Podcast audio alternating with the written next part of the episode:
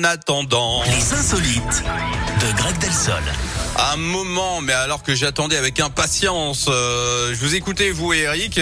Vous êtes brillant dans cette matière. Ce sont évidemment les insolites de Grégory Delsol. Grégory, que se passe-t-il? Eh bien, on commence l'année, Yannick, avec ce cadeau de Noël involontaire au Royaume-Uni. Une banque a distribué par erreur plus de 150 millions d'euros le 25 décembre.